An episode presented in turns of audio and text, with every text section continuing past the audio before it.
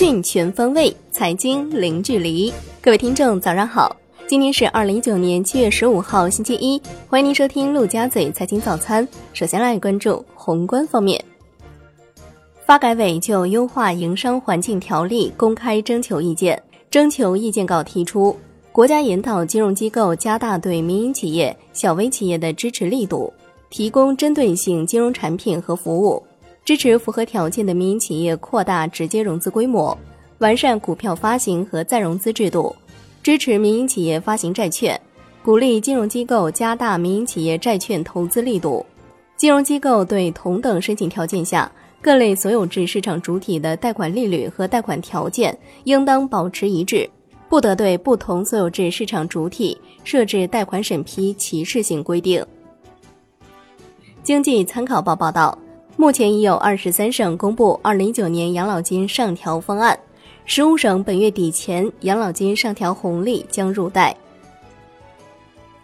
来关注国内股市，科创板往下打新怪现象，有些私募旗下的十几只甚至几十只产品顶格申购中国通号，远远超过自身规模。目前证券业协会已经在核查相关情况，结果将很快公布。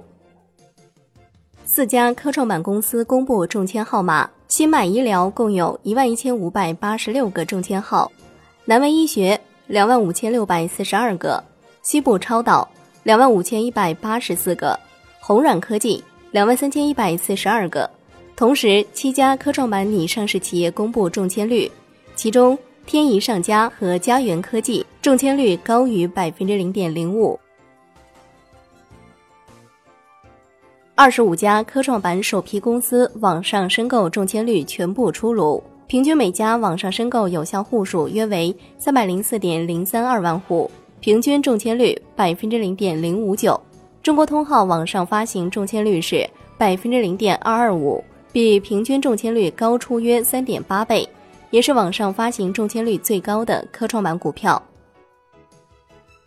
科创板即将正式开板。目前约有一百零八家基金公司参与科创板网下打新，涉及产品约一千五百四十只，合计获配总市值近百亿。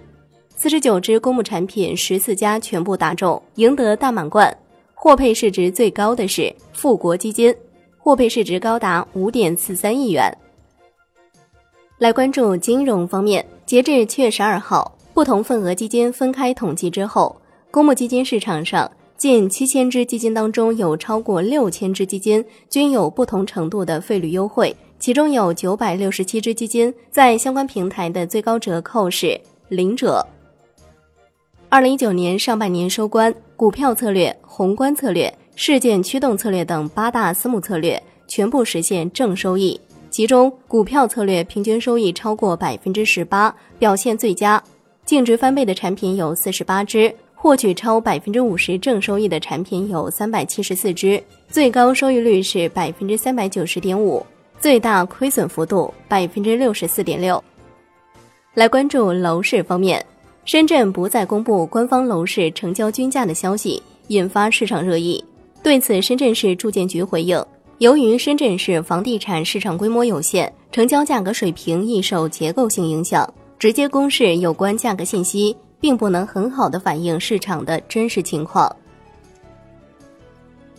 产业方面，一份四加七药品集中采购座谈会纪要信息显示，第二轮招标品种仍然是先前的二十五个，但招标的范围要从四加七城市拓展到全国所有省份及地区，并拿出全国用量的百分之七十来招标，但是在价格上要求更低。中国信息通信研究院的数据，二零一八年我国互联网行业发展景气指数首次出现下降，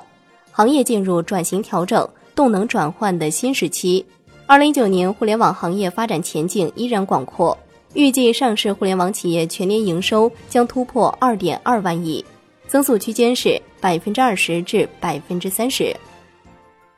全国首个五 G 自动驾驶应用示范岛。落地广州国际生物岛。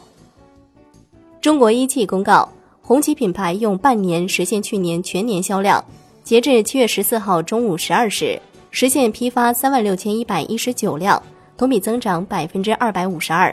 其中六月份，红旗已超过八千辆的业绩再创单月销量纪录。来关注海外方面，韩国和日本之间围绕贸易问题的争端持续发酵。韩国贸易部表示，韩方计划在七月二十三号到二十四号举行的世界贸易组织理事会会议中提出日本不公平出口限制有关问题。来关注国际股市。美国基金管理公司景顺对一百三十九家主权财富基金和央行调查显示，今年主权财富基金对股票的配置比例从百分之三十三降至百分之三十，同时固定收益配置比例从二零一八年的百分之三十升至百分之三十三，成为最大的资产类别，也是四年来的最高水平。最后来关注商品方面，农业农村部网站数据显示。六月份富士苹果价格是十三点零二元每公斤，同比增长百分之一百零六点一。六月份鸭梨价格是九点三二元每公斤，同比涨百分之一百六十六点三。好的，以上就是今天陆家嘴财经早餐的精华内容，感谢您收听，我是夏天，下期再见喽。